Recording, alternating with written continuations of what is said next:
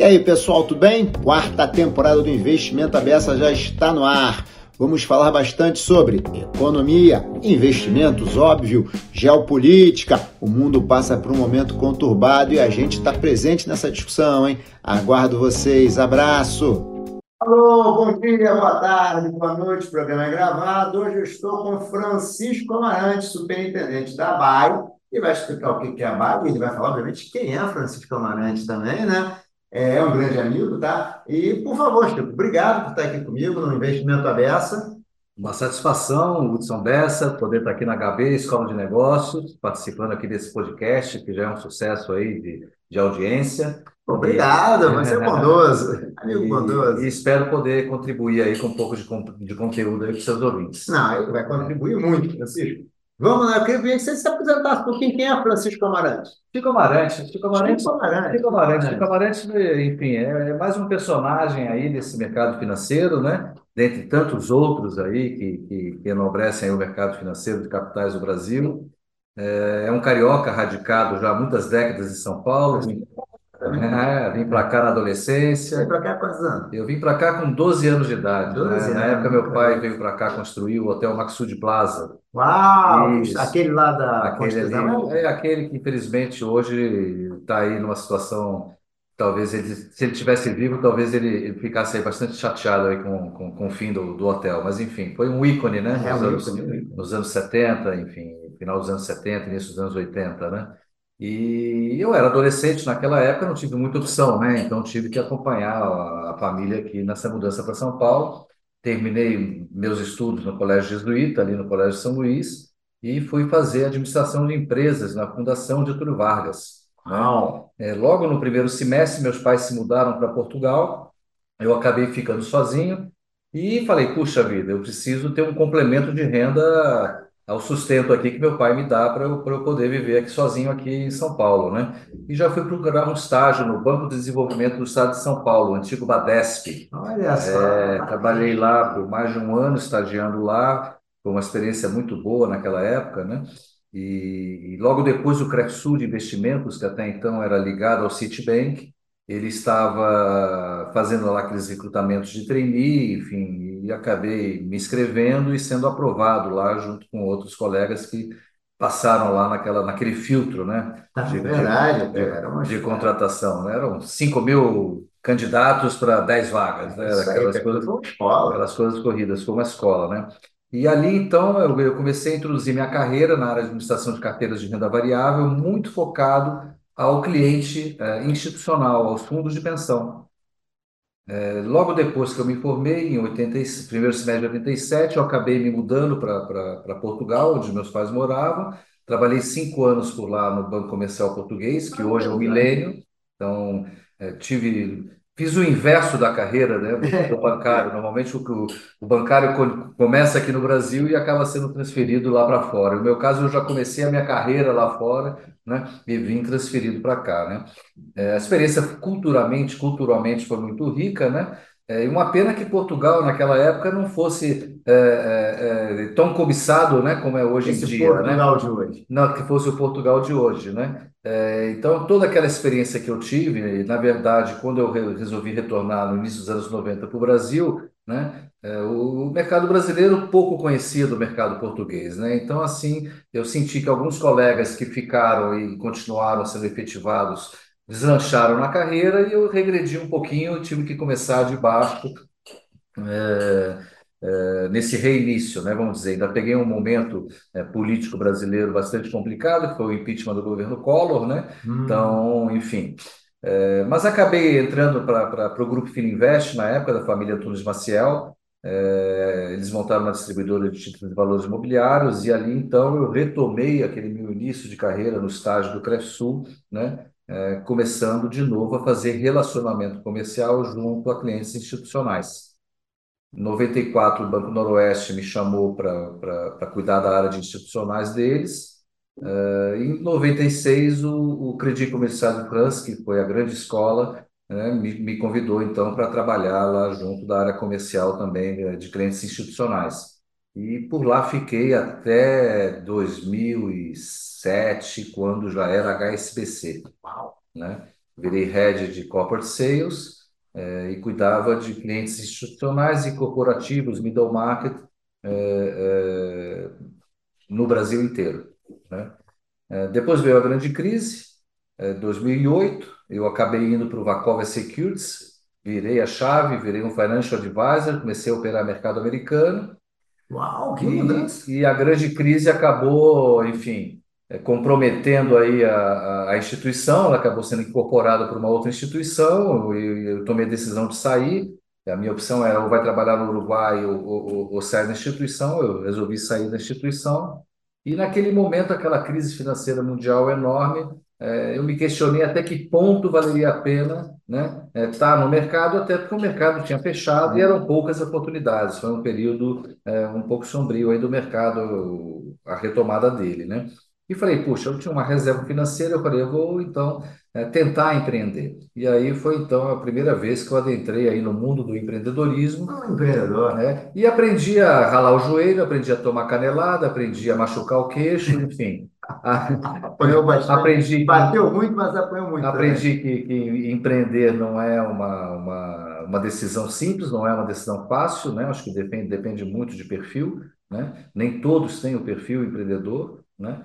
É, mas eu insisti por 10 anos empreendendo, tive vitórias, tive derrotas, foi um momento de bastante aprendizado, e até que em 2014, eu, vindo, eu, eu vendo o, o mercado de, de tecnologia, as fintechs começando a surgir, começando a ficarem bastante conhecidas, eu resolvi então voltar para o mercado financeiro, mas como um provedor de soluções tecnológicas. E passei aí por algumas instituições aí, como a Smart Brain, como a ABS, é, como a, a On Research, que é uma plataforma de crowdsourcing de, de, de, de análise de valores imobiliários. É, nesse meio tempo, eu comecei a me relacionar com os escritórios de assessoria, né? até que eu recebi um convite para ir de um evento é, da BAI, que era uma associação que até então eu nunca tinha ouvido falar, né? na B3, em dezembro de 2018. Foi um encontro que reuniu mais de 100 escritórios no auditório da B3, no centro da cidade. É, tinham sido convidados a CVM, Ambima, Ancor, um debate muito rico sobre atividade. É, e quando a BAE, o presidente da BAE na época, fez a sua explanação e mostrou quais eram os seus objetivos e, e desafios para o ano seguinte, dentre eles era contratar um superintendente profissional que não fosse assessor de, de, de investimentos. E eu, na hora, eu falei, puxa, eu acho que esse desafio aqui, na atual fase da vida, é um desafio que eu acho que talvez eu me adeque, eu tenha perfil para assumir. E logo que acabou o evento, eu cheguei lá no Popó e falei, pô, Marcelo, me marca aí sua agenda, o dia que você pode me receber, você já achou o seu superintendente, precisamos só definir aqui qual é o job Nossa. Né, o que, que exatamente você está imaginando aí que eu faça e, e, vamos em frente, né? Ele começou a dar risada, achou que eu estava brincando, né? E eu falei, olha, pode me ligar que eu estou falando sério. E assim aconteceu. Duas semanas depois, ele me ligou, fizemos lá uma reunião de trabalho, e foi uma reunião bastante rica, uma, uma proposta bastante interessante de trabalho. E, e aí entrei para a Associação Brasileira do até então Agentes Autônomos de Investimento. E agora, assessor de investimento, né? Agora, assessor de investimentos. Essa foi uma grande vitória que a associação conseguiu depois de quase quatro anos aí de. de... Essa foi uma das grandes vitórias, na verdade. É, algumas vitórias já conquistamos aí nesses últimos anos, né? Junto aos reguladores, junto aos legisladores. E a mudança da atividade para assessoria de investimentos era uma demanda muito forte que tinha, é, porque buscava o mercado buscava ser reconhecido pelo aquilo que de fato ele oferecia. E o nome agente autônomo de investimentos, que, que vem lá da década de 60, é, lá da ano, né? É, é, lá na época, na década de 60, quando, quando a primeira resolução do Banco Central, que, que, que regulou a atividade, é, apareceu com, com essa denominação, ela, ela, fazia um pouco sentido ao momento que, que, que se vivia na época, né? Ele era um agente autônomo de investimentos, basicamente porque ele não tinha vínculo empregatício. Então, autônomo, ele né? era um autônomo. Agora, ele era um autônomo que, de certa forma, ele tinha uma liberdade maior de atuação, muito embora fosse monoproduto. Né? Ele era uma pessoa que distribuía, basicamente vendia bolsa de valores, compra e venda de ações. Sim. Né? É, agora, com o desenrolar né, é, da profissão, com, com o desenvolvimento da profissão, o nome ficou um pouco defasado. Né? Eu costumo dizer que naquele período dos anos 60 até a constituição da CVM em 1976, era o assessor de investimentos 1.0. Né? Aquele cara passado recebiam lá do RGA para receber suas comissões, ele era monoproduto, né? era o Pastinha, que se chamava naquela época. Né? Em 76, a CVM foi constituída, o bastão do Banco Central foi passado para ela, para que ela regulasse e fiscalizasse é, o mercado da assessoria, né? e aí é o que eu falo que inicia é, é, o processo do, do, assessor de investimentos, a transformação do assessor para o AI 2.0, né? Foi um período que, curiosamente, quase por quase 25 anos, né, ele ficou meio que na penumbra do, do regulador. Né? Ele ficou meio na penumbra do regulador pelo seguinte: a, a última resolução válida uh, em 1976 do Banco Central, ela ficou vigente até quase 2001 né, pela CVM. Então foram 25 anos que, que, que o, o, regulador né, meio que deixou a atividade um pouco esquecida. Né? Ela evoluiu, ele passou a ser, vai, expressões de hoje, quase que um alocador de recursos, que ele já pôde ter permissão para distribuir renda fixa. Né? Então já se falava de letra de câmbio, já se falava de algumas outras de alguns outros ativos de, de renda fixa que esse profissional já podia estar oferecendo aos seus clientes, né? Mas ainda uh, não era atividade com reconhecimento que tem hoje em 2022. Né? E basicamente, o marco para isso, né, também na minha humilde aqui avaliação da, da evolução do mercado, foi o surgimento das plataformas digitais que mudou completamente a relação do profissional com o investidor. E por que, Chico, que mudou? Conta aí. Esse é o 3.0? Esse seria o início do, do, do AI 3.0, que é onde a gente se enquadra hoje, né? É... A plataforma digital facilitou muito. Teve vários movimentos nessa época, né? Primeiro, os impactos e os efeitos da grande crise financeira mundial de 2008 2009, que meio que coincidiu com o lançamento aí da primeira plataforma digital. É, a plataforma digital, ela conseguiu é, é, é, democratizar o acesso ao investimento, né? Ela, praticamente ela virou um supermercado financeiro, né? Então o investidor, por intermédio dela, ele passou a ter acesso a uma gama enorme de produtos que até então é, ele não tinha. Seja, a prateleira ficou maior. A prateleira ficou maior. Né? Tá. É, por outro lado, você teve um número grande de profissionais que deixaram o mercado tradicional e que precisavam seguir algum caminho, a única coisa que saíam era o mercado né? financeiro. Bancos Né? Então, normalmente, é, essas pessoas que saíram dos bancos ou viraram gestores, ou viraram consultores, ou viraram assessores e acabaram é, aderindo a esse novo modelo das plataformas digitais. E você tinha um exército também de novos profissionais vindos de universidades uma boa formação acadêmica, é, que já tinham como, como, como metas empreender, já não queriam ser CLT. É isso, cada vez é mais comum entre os jovens. Cada vez mais comum. Né? Eu costumo dizer, aquele jovem que sai com sangue nos olhos, com faca é. nos dentes, chega no escritório mordendo a mesa e, e ele não quer saber de ter horário para cumprir, ele não quer saber de ter hierarquia, ele não quer saber de ter metas, né? de ter assim os pontos principais aí que regem um, uma relação tá. empregador-empregado. Né? Uma curiosidade assim, aqui, aqui, não sei se você tem a resposta, tá? O que, que se atribui essa virada? Porque, sim, em teoria, a plataforma, no fim das contas, é uma corretora que monta uma plataforma, então tem tecnologia envolvida. Qual foi a virada de chave assim? De uma hora para outra, que condições tinham no mercado para esse surgir? Por que isso surgiu 20 anos atrás? Né? Na verdade, ele surgiu antes. Ele surgiu, só que ele foi um produto bom que foi lançado fora do seu tempo. Ah, legal. Isso é, final, final dos anos 90, a própria instituição que eu trabalhava, o CCF, o Crédito Comercial do CANS, ele já tinha arquitetura aberta. Setor aberto é vender produto Arquitetura é vender aberto de outros, de outros uh, administradores e de outros gestores, que não necessariamente aqueles que são construídos dentro da sua casa. Então, o CCF foi o pioneiro na arquitetura aberta, na distribuição de produtos abertos, de, de, de uma de, de, distribuição de produtos de terceiros, vamos chamar assim. Né?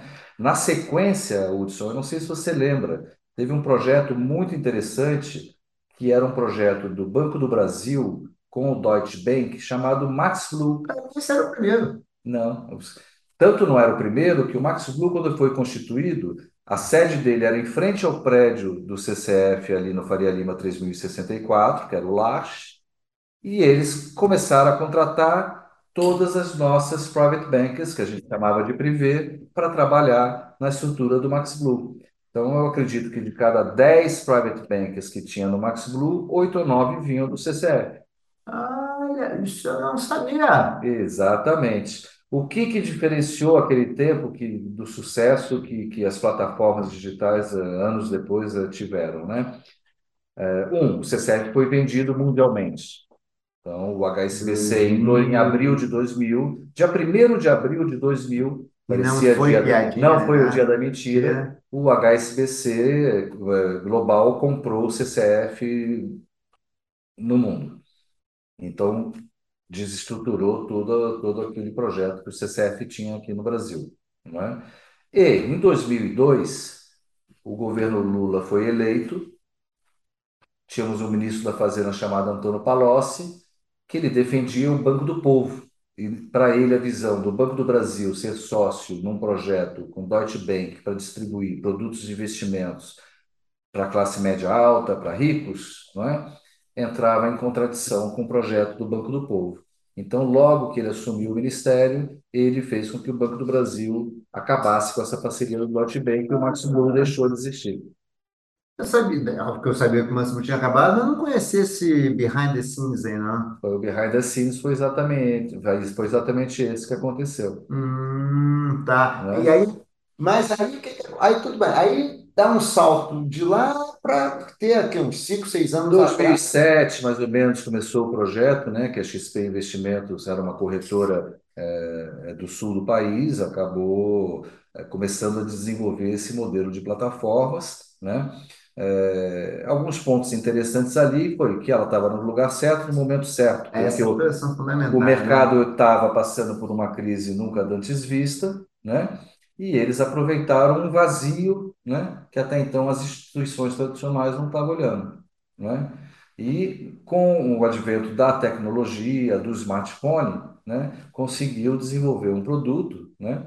eh, que facilitou muito a vida não só dos profissionais, mas também dos É o tempo investidores. certo você falou, né? Estava no tempo certo, né? Com um produto que já tinha sido, de certa forma, já, já existia aí um tempo atrás. né? Tá. Me conta uma coisa, Chico, dá um passinho atrás. É, o- são duas perguntas em uma, né? Primeiro, qual é o perfil? Você tem alguma ideia do que é o perfil do agente autônomo aí? E depois, o que que é essa atividade? Não sei se você pensa, ah, é alguém mais ou menos. Olha, o assessor de investimentos 3.0, Ah, né? Eu costumo dizer que eh, antes ele adentrar na atividade, né, que é uma atividade onde ele precisa ter uma certificação, né? Eh, Ele precisa prestar uma prova de certificação para essa poder é ser para pode falar, quem faz Ancor. quem faz é a Ancor, a sociedade parceira da BAE. Eh, Eu, inclusive, sou membro do, do, do Comitê de Educação de Certificação e de, do Programa de Educação Continuada da Ancor. A BAE participa lá com, com representação nesse comitê, né?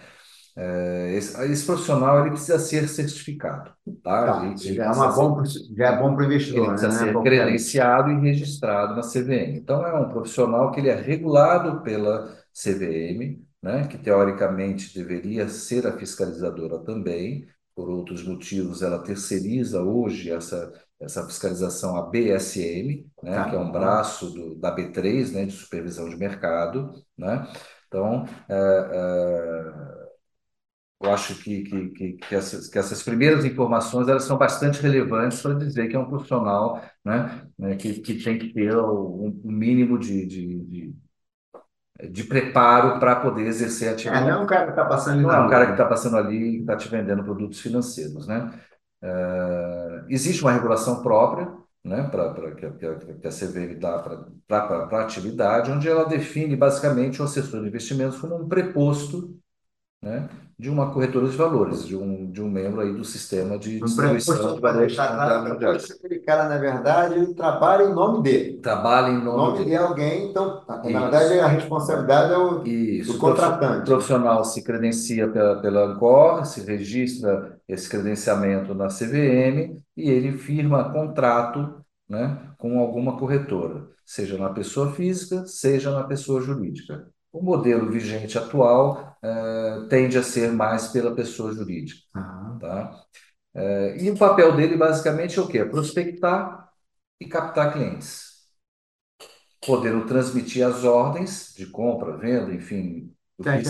Francisco, eu tenho aqui é, isso aqui, CDB, eu tenho debênture, eu tenho. É basicamente esse trabalho é esse trabalho, né? O investidor ele, ele, ele tem lá, ele está vinculado à, à, empresa A, essa empresa A lá tem lá alguns ativos financeiros, né? Dentro da sua plataforma para serem distribuídos de acordo com o perfil do investidor, né? Obviamente que você tem que ter uma ideia de quem é esse investidor, né? Suitability fica por conta da, da corretora, né? Fica por conta da corretora, mas o assessor tem um papel importante em estar tá fazendo Sim. esse meio de campo entre o investidor e a corretora, né? É, e, e, precisa conhecer exatamente qual é o perfil de risco, né? É, aderente às expectativas daquele, daquele investidor que ele que ele está apresentando para a corretora. Né? Isso é muito importante. E, e, e, esse cliente, a partir do momento em que ele tem acesso aos produtos desse supermercado financeiro, ele vai dizer: Olha, eu quero comprar aquilo, quero comprar aquilo, quero comprar aquilo, e esse profissional é quem faz uh, a liquidação, vamos dizer assim, a transmissão das ordens uh, para que aquela operação seja ocorra junto à, à corretora que ele é vinculado. Tá. Bem, ele é vinculado a uma corretora, então ele tem um contrato na XP com o BTG, quanto essas plataformas, considerando as duas maiores aqui, só para deixar claro, ele tem lá o contrato, ele é um preposto dela e ele vende produtos dessa plataforma. Né? Sim. Ele vende produtos dessa plataforma. A regulação atual, que é a resolução 16 da CVM, exige né, que esse profissional hoje ele seja exclusivo a uma plataforma. Tá, tá. Só fundos, né? Parece que pode. Fundos hoje a, a, ainda é permitido que, que ele possa distribuir fundos por outras casas. Mas como as plataformas né? acabaram virando uma commodity, é muito difícil que, uma, que a casa A, B ou C ou D não, não distribuam os mesmos produtos. Aí é um mercado diferente, né, Chico? Não que, sei lá, 10 anos atrás, será gestor independente, saindo para o ranking de gestão, está tudo lá embaixo, né? Sim. Hoje em dia, depois das plataformas, eles vendiam praticamente só para institucional e private, né? Exatamente. Hoje em dia, tem algumas assets que hoje em dia estão com casa de 30 bi, 40 bi, e com uma penetração grande no varejo, né? Exatamente. Penetração é Exatamente. é isso. E aí me diga uma coisa, é... e tivemos uma discussão grande um tempo atrás aí entre plataformas e bancões, sobre o negócio de remuneração, pagamento, de empate, não sei o que e tal. Aí vem aquela pergunta assim, como agente autônomo, o assessor, se remunera? E o que, que a gente pode falar dessa...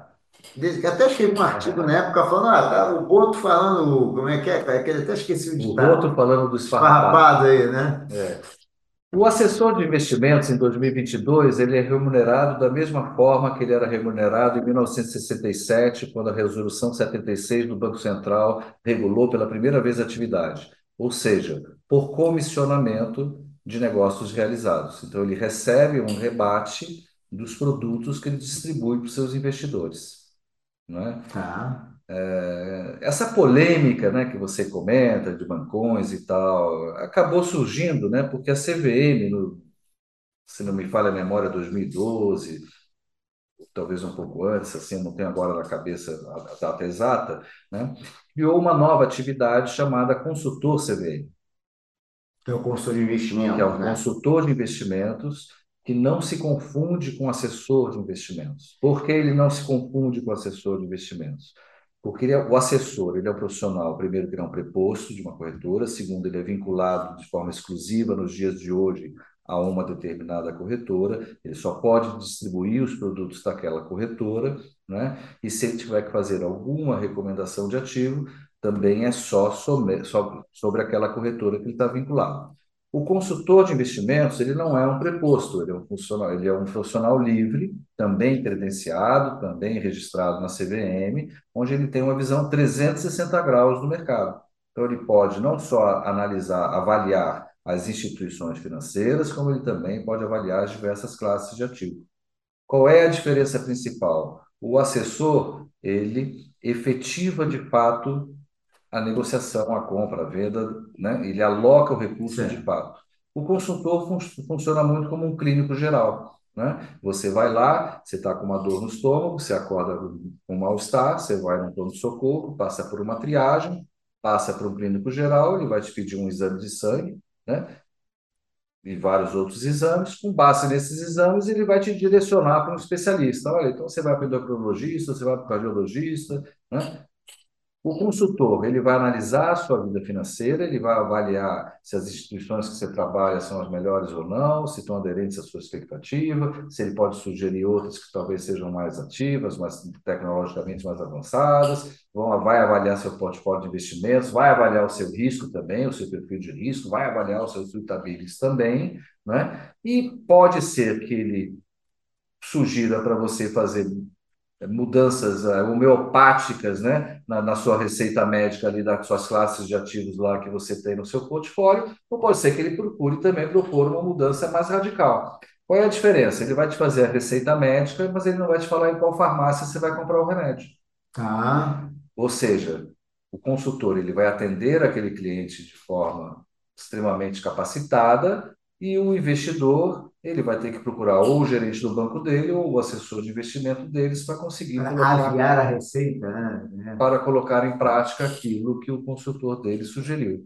Esse consultor, de tempos em tempos, vai fazer um acompanhamento e uma avaliação se aquelas decisões foram tomadas, foram bem tomadas ou não, ou se ao longo do tempo precisam ter algum tipo de, de adequação. Tá. Esse profissional, diferentemente do assessor de investimentos, que é um preposto, ele cobra uma taxa fixa, ele cobra um FII, né, como o mercado chama, do seu investidor.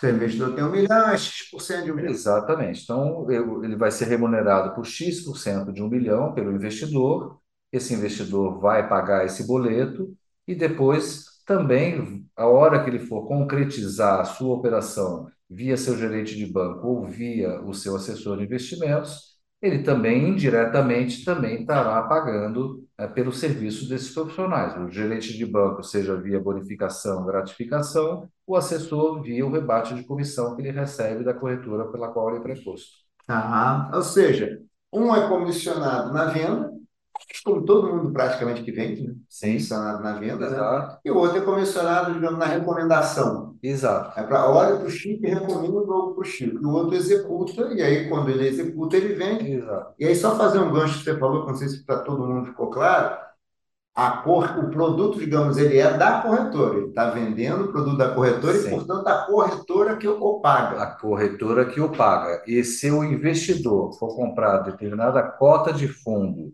via o assessor ou via o banco, né, ele vai pagar a, a, o mesmo valor de cota, ou seja, não há diferenciação uh, para o investidor, não há impacto né, no valor do preço de compra ou de venda do ativo que ele está fazendo via esse assessor. É, o comissionamento, como você falou, né, tem qualquer cadeia, Exatamente. pode ser um bancão, pode ser um, ser um comissionamento. concessionária, você resolve trocar o, você resolve trocar o, o, seu, o carro da sua família, né, você vai numa concessionária, você vai ver o preço da tabela lá do carro que você quer comprar, você não está preocupado qual é a comissão que o, que o, que o vendedor do carro está recebendo naquela venda. Se você for na concessionária do lado, você vai ver que o preço é o mesmo, não muda. Sim. É, aí cá entre nós, né? Essa discussão me lembra um pouco, não estou dizendo que é igual, tá? mas me lembra um pouco aquela discussão da taxa de administração, né? O rendimento é líquido, né? Exato. Da taxa. Então, Exato. Se, o rendimento está bom, Exato. Não faz muito sentido. Não né? faz muito sentido. Não faz muito sentido. Né? É, eventualmente, o que se vê nessa questão da taxa de administração que você comentou é se ela é justa ou não. Né? Teve um determinado período do mercado né, que alguns produtos oferecidos por algumas instituições é. financeiras turbinavam um pouquinho a taxa de administração. É. Não, é maldade. Mas né? aí, com o tempo, o mercado acabou também ajustando, e hoje eu acho que as taxas estão mais dentro da realidade, mais competitivas. A gente pode também fazer o mesmo paralelo com aquele assessor de investimento, né? que, é, é, é, que pode, dado o fato dele ser comissionado, eventualmente ele procurar propor ao seu cliente, ao seu investidor, não os ativos que melhor se adequem Sim. ao seu perfil de risco ou ao seu comportamento, mas aqueles que melhor remunerem a atividade dele. É, são 20 mil profissionais hoje no mercado. Né? Eu vou dizer que são todos santos e que todos agem de forma é, correta. Dificilmente, acho que nenhuma profissão isso ocorre. Né? É, então, eventualmente, podem ocorrer casos de deslizes como, como esse. Mas eu costumo dizer que o próprio mercado se ajusta no médio e longo prazo. Né? Então, profissionais que usam de má fé né, para uh, gerenciar recursos de seus investidores, mais cedo ou mais tarde, esse investidor está né, tá no clube, conversa com um amigo que também é atendido por um outro profissional, vão bater conversa, vão ver e vão perceber que alguma coisa não está correndo muito bem. Né? E qual é o principal ativo que um assessor de investimentos possui? Né? É o investidor, é o cliente. Esse é um ponto que eu queria ver contigo, porque fica uma situação às vezes um pouco chata, né? porque eu assim, para mim, o cliente ele é do assessor.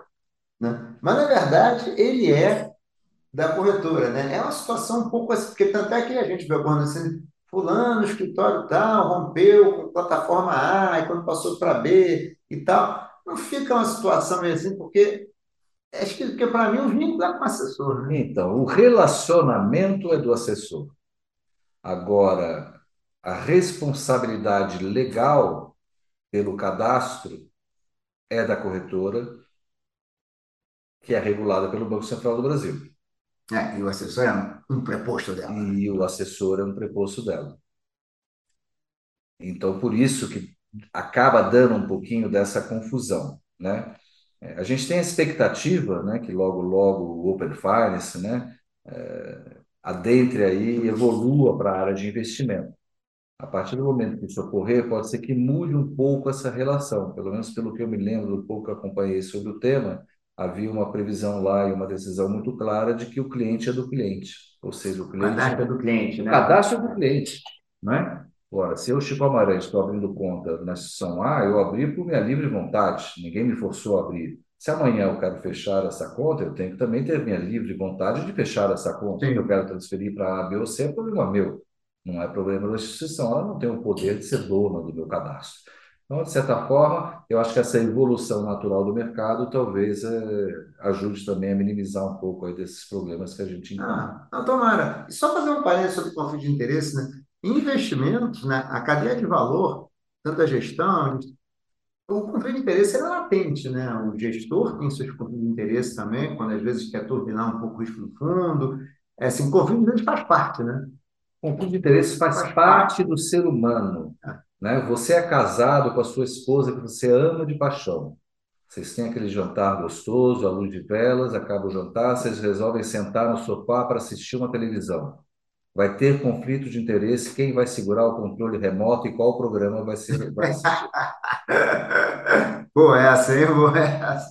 Não, mas é verdade, porque eu acho que é um pouco disso, né? O conflito existe, mas como você falou, primeiro, existem regras para mitigar o conflito. Existem regras para que vocês tenham transparência para o conflito. E cabe ao profissional certificado, seja gestor, seja, seja é, distribuidor e tal, é, zelar pelos interesses do cliente, zelar pelos seus códigos de ética, pelos seus códigos de conduta. Inclusive, aproveito para falar que eu sou conselho, conselheiro de ética da BAE, sou membro, é, membro independente do Conselho de Ética da BAE. O que nos enriquece muito. Obrigado, é amigo. Né? Mas, então, assim, o, o conflito faz parte agora. A regulação existe e as associações existem para quê? Para mitigar, mitigar. e dar transparência a esses conflitos. E o profissional ele tem que entender aquilo que eu falei. O único ativo que de fato ele possui é o relacionamento. Então, se ele coloca em risco né, esse relacionamento, uma das coisas mais difíceis de se conquistar no, no, entre as pessoas é a confiança. Às vezes você demora anos para conseguir a confiança. E em um segundo você perde ela. É isso mesmo. Né? Então, dado que o meu relacionamento é o único ativo que eu tenho, eu tenho que procurar ser o mais diligente possível nesse relacionamento. Né? É, por que, que nós somos é, defensores da, da, da, propagação da educação financeira? Né? Porque a gente entende que a educação financeira também vai aliviar um pouco essa responsabilidade do profissional. Partir do momento que o investidor tiver acesso à educação financeira, a partir do momento que as famílias tiverem acesso à educação financeira, e educação financeira talvez seja algo mais amplo do que alocar recursos em investimentos, né? A educação financeira, eu acho que ela tem que ter um passo atrás, que é o orçamento doméstico, que é aprender a gerenciar né, aqueles recursos que a família consegue gerar e trazer para dentro de casa. Né? É, acho que a partir desse momento a, a consciência é, geral ela, ela aumenta. Né? Outro dia saíram dados do, do Serasa que me deixaram extremamente preocupados. Né? Opa, então, em 2022, 60 e mais de 60 milhões de pessoas endividadas no país. Se você extrapolar isso para um país da América Latina, seria o terceiro maior país da América Latina, compostos por uma sociedade de 60 milhões de endividados. 60 milhões, a gente está falando aí provavelmente de metade da força de trabalho brasileira, provavelmente, assim, uma coisa assim. Ou bem menos. Né? Se for pensar, né, acho que tem 100 milhões de trabalhadores, mais ou menos, né? 160%. Pois é. Né? 60 milhões de formais e informais, né? Pois é. 100 milhões, é mais ou menos isso. É gente pra caramba. É, mas eu concordo com você, bem, também até porque escola, né? E a educação financeira é fundamental. Não que a pessoa vai de uma hora para outra, não, não que a pessoa vai, ah, agora eu vou ter educação financeira, agora eu escolho tudo que eu quero.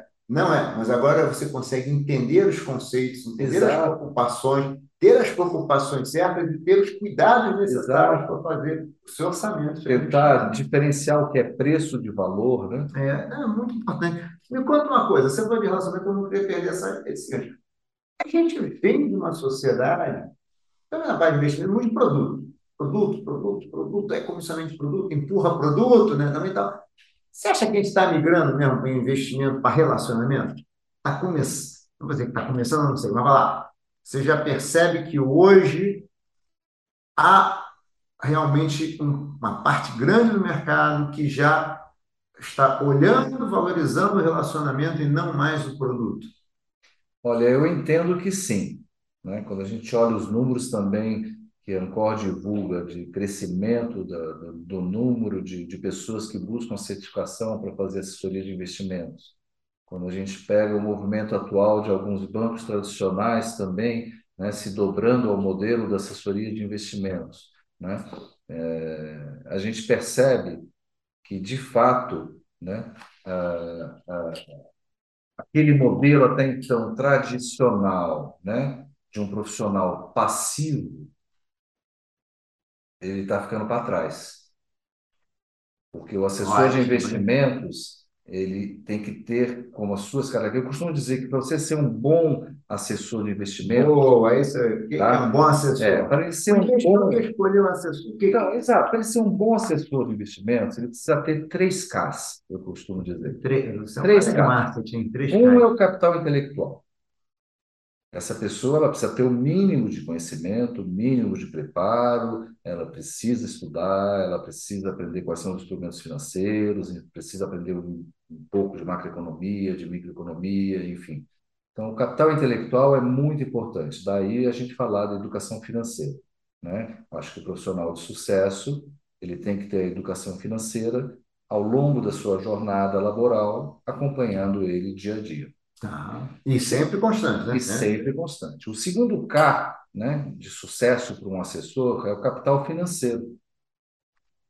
Porque a gente tem que lembrar que o assessor ele está mais para o empreendedor né, e muito menos para um CLT. Ele não tem vínculo empregatício. Então, ele não tem a certeza de que, sendo passivo ou sendo ativo, no dia 5 vai entrar o, o, dinheirinho dele.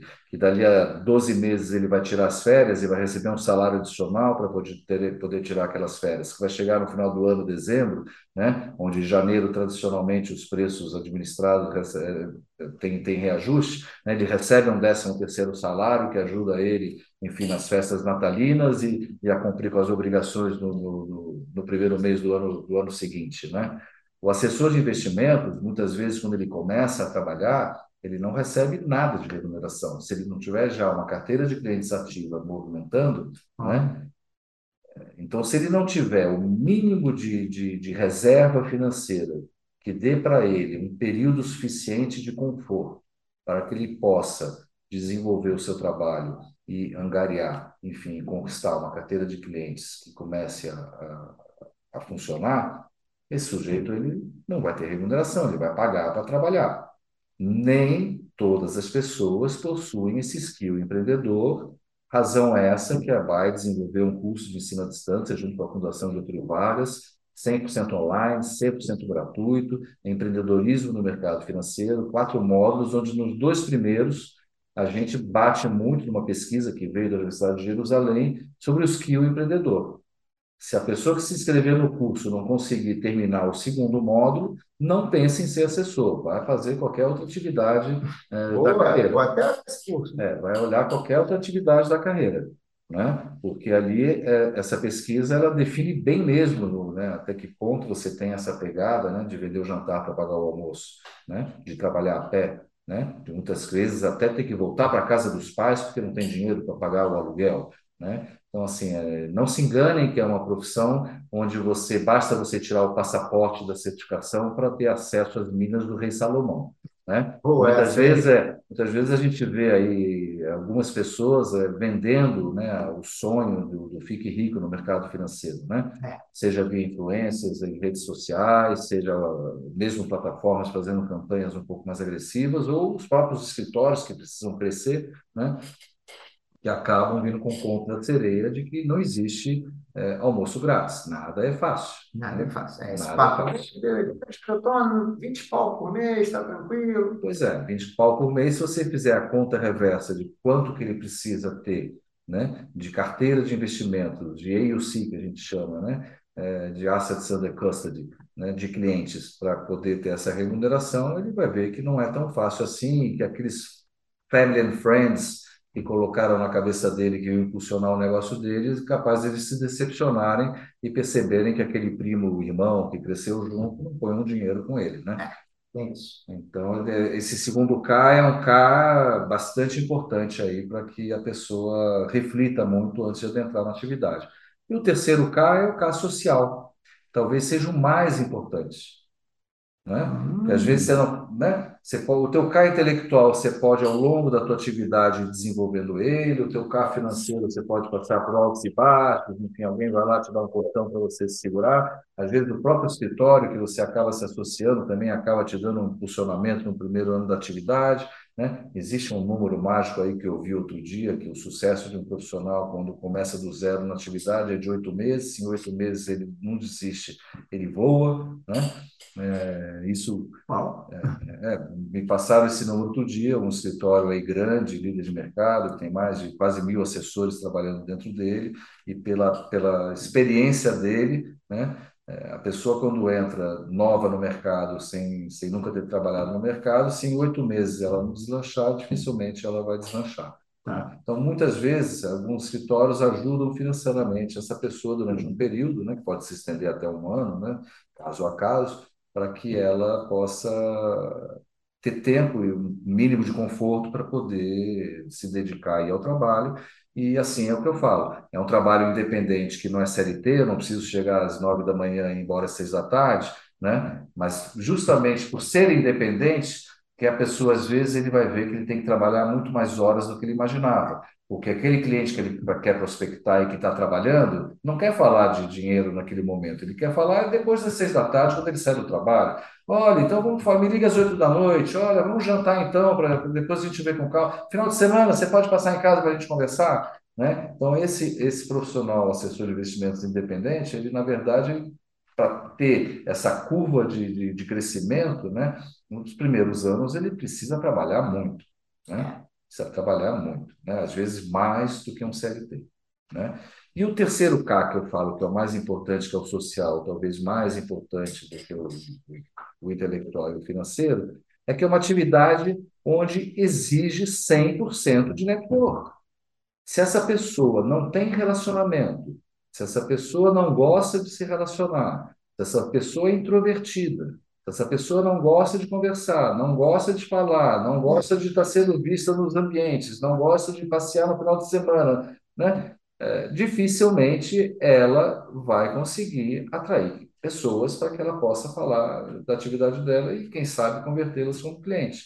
Verdade.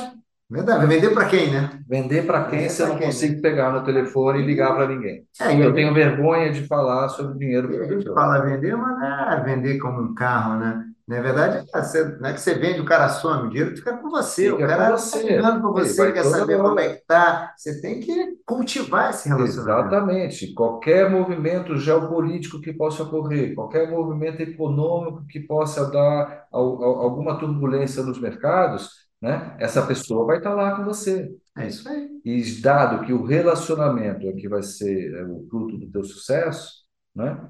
Você não pode se esconder nessa hora da turbulência. Você, Pelo pelo contrário. contrário, correto é que você seja ativa. É. Você busca O aquela tá pessoa. nervoso, ele quer alguém Exatamente. que Ele quer que alguém para ele. Que nem pediatra, né? Quando você tá, tipo, Muitas vezes, Hudson, eu aprendi ao longo de 30 anos de carreira, sempre na área comercial, muitas vezes, eu diria até que a maioria das vezes, os bons clientes, eles não estão preocupados com a rentabilidade da forma como a gente a gente imagina que eles estão. Muitas vezes eles estão mais preocupados é com a segurança, é com a credibilidade, é com a confiança de saber que o recurso dele está em boas mãos, independente se está rendendo 110 ou 108 ou 105 do CDI. E se você também colocar muitas vezes no papel, você vê que a diferença é uma diferença É, tão pouca. E não é isso que faz a diferença, mas na hora da turbulência, você está lá dando a mão para esse investidor, você vai ganhar muito mais pontos do que se você se esconder nesse dia. não, Né? aí você sabe que tá convertido, eu, né? Eu sou convertido disso. Francisco, a gente está com um problema de horário. Francisco, eu vou te pedir, então, a gentileza de passar a última pergunta para você. Como é que você está vendo o futuro da profissão da gente autônoma?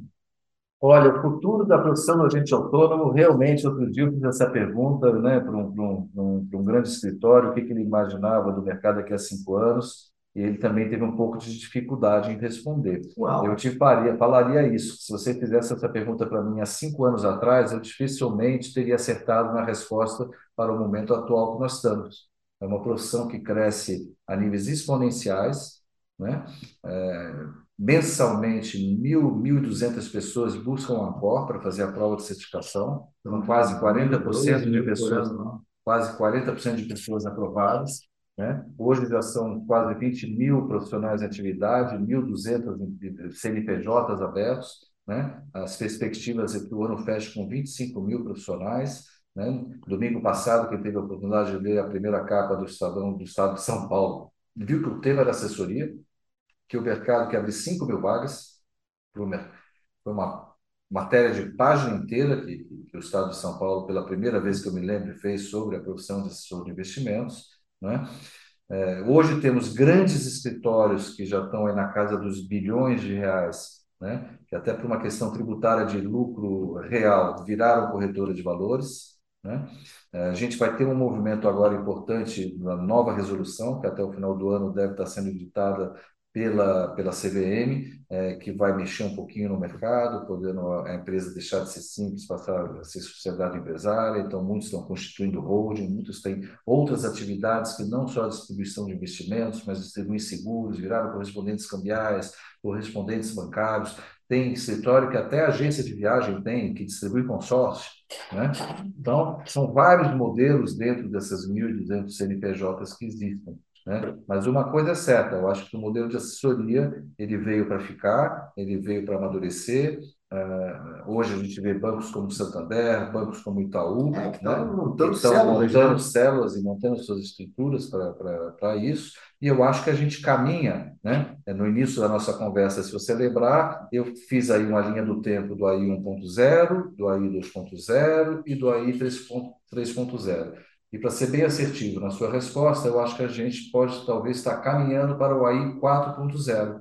Né? Ele era um monoproduto, que virou um alocador, né? e que virou aqui um supermercado financeiro. Né? E eu acho que o próximo passo é ele virar um gestor patrimonial. Então, para isso, cada vez mais a habilitação, a capacitação, a certificação e a educação vão ser primordiais para o desenvolvimento Vai ter o Open Finance, que você falou, né? e ainda o Open Finance, que pode Facilitar. aumentar um pouco mais a concorrência, né, ou facilitar a transferência de contas e de custódia, né, a própria CVM eh, já terminou um estudo agora é, pela sua área econômica lá do ASA, e provavelmente já está no, no, planejamento dela para esse ano ainda soltar audiência pública, né, que, que vai talvez aí mudar alguma coisa aí nas transferências de, de ativos, de custódia, que a gente fala, de contabilidade, né? Então, é, eu talvez entenda, daqui a cinco anos, se eu tivesse que fazer uma aposta, esse profissional ele vai estar cada vez mais próximo de um gestor patrimonial. Ah, legal, Francisco. Francisco, queria te agradecer muito por estar, estar aqui, né, por esse nosso bate-papo aqui, tá? E dizer que estamos sempre juntos. Pessoal, para mim é uma satisfação. É, para quem não sabe, é, no primeiro dia que eu assumi a BAE, primeiro contato de relacionamento que eu fiz foi com o professor Hudson Bessa, que tinha acabado de instituir a HB Escola de Negócio. Eu falei, professor, eu preciso de um mentor aqui na área de educação e eu quero contar com, a sua, com o seu apoio. Desde então, esse apoio tem sido é, fortalecido cada vez mais e contamos ele como o nosso membro independente do Conselho de Ética da Associação. Então, Hudson, mais uma vez é uma satisfação estar aqui com você, com seus ouvintes, e muito obrigado pela oportunidade. Francisco, eu que agradeço. Muito obrigado mesmo, cara. Super obrigado. Abraço. Até hein? a próxima. Gente, mais um episódio de Investimento Nossa, aberta com o Francisco Tomarante dessa vez. Abração a todos. Tchau, tchau.